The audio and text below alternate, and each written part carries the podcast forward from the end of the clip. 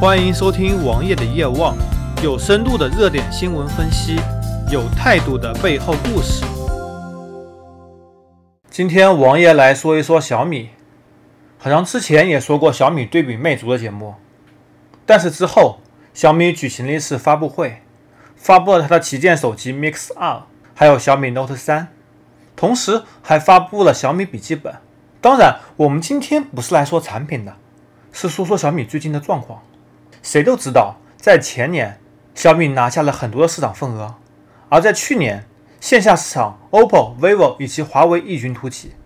他们占领了绝大多数市场，小米也因此下滑了百分之三十六。而今年小米又杀回来了，小米也是唯一一个手机厂商在短期内下滑百分之三十以后成功反弹的。之前诺基亚、摩托罗拉、中兴通讯都是在高位盘整一段时间之后出现了下滑。然后就一发不可收拾，甚至诺基亚被逼卖身，摩托也先到了谷歌旗下，后变成了联想的产品。但是小米挺过来了，是什么让小米挺过来的？又是什么让小米当时出现严重下滑的？首先，严重下滑原因有两点：第一，是因为小米自身的战略，之前小米过于追求性价比，发布了一些产品之后质量不过关，导致了很多用户在购买小米产品之后又离开了它。加上小米形成了一种屌丝的形象，让人觉得你买小米就是屌丝啊！小米产品很廉价，又是低质代名词，所以很多没有用过小米人都不愿意买小米。加之无论是 OPPO、vivo 还是华为，他们的线下战略和营销战略做的太牛逼了，导致很多小米用户转向了 OPPO、vivo。而现在小米真正走向了它应该走的道路，注重研发，同时区分产品线。小米把产品线分为小米和红米两个品牌。小米则是自己研发，推出高端产品或者是中高端产品，而红米则是大部分外包，只不过留了小米的 logo、小米的品控、小米的系统。同时，红米非常注重性价比，比如说当年的红米四，骁龙六二五加三个 G 的内存，三十二个 G 的闪存，只卖八百九十九元，而类似配置的 OPPO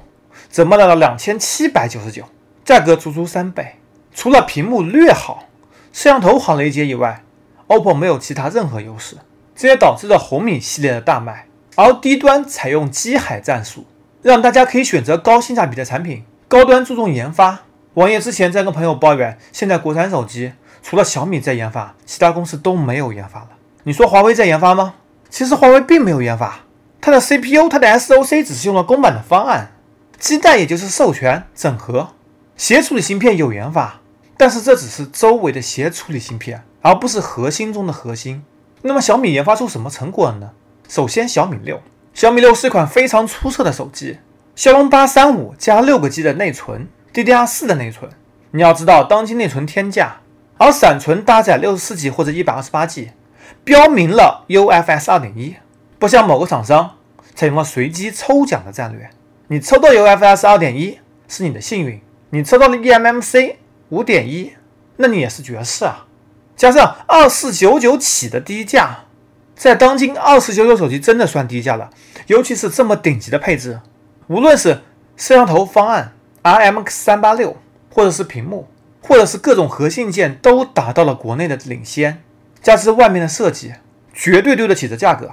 在国内任何手机拿出来都没法比，唯一能比的也就是努比亚 Z 十七和一加五了。但是，一加五的倒装屏幕。加上瞎了眼的 AMOLED 屏幕，简直无法看。而努比亚 Z 十七的软件和摄像头优化都比较惨，也无法和小米六抗衡。接着，这次发布了小米 Note 三，Note 三是个加大版的小米六，并且阉割了 CPU。但是对于绝大多数用户来说，这个 CPU 已经足够使用了。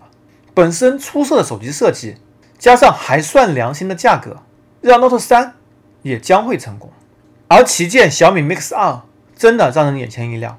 虽然不如小米 Mix 一代发布令人的惊喜，但是对比之后发布的 iPhone X，小米 Mix 二绝对的让很多人更放心的买了。如果把两款手机放在我面前，让王爷选择，王爷会毫不犹豫选择 Mix 二。当然，你说买个 iPhone X 卖了可以买两台多 Mix 二，那这自然也是可以的。但是如果让王爷必须使用的话，王爷一定选择 Mix 二，全面屏的创新。全面屏虽然不是小米发明的，虽然夏普和三星走在前面，但是小米却最好的把握住了。而我也相信，一旦雷军终止耍猴，能够确保产品的数量，并且加强品控，加强小米的使用时间，不要两年之内就坏，小米真的会成为国内唯一可以用的手机厂商。当然，最后还有点需要诟病的是，那充满广告的 UI，真的不知道是为了用户体验好，还是真的手机不赚钱，只能靠这东西赚钱了。搜索同名微信公众号，关注我。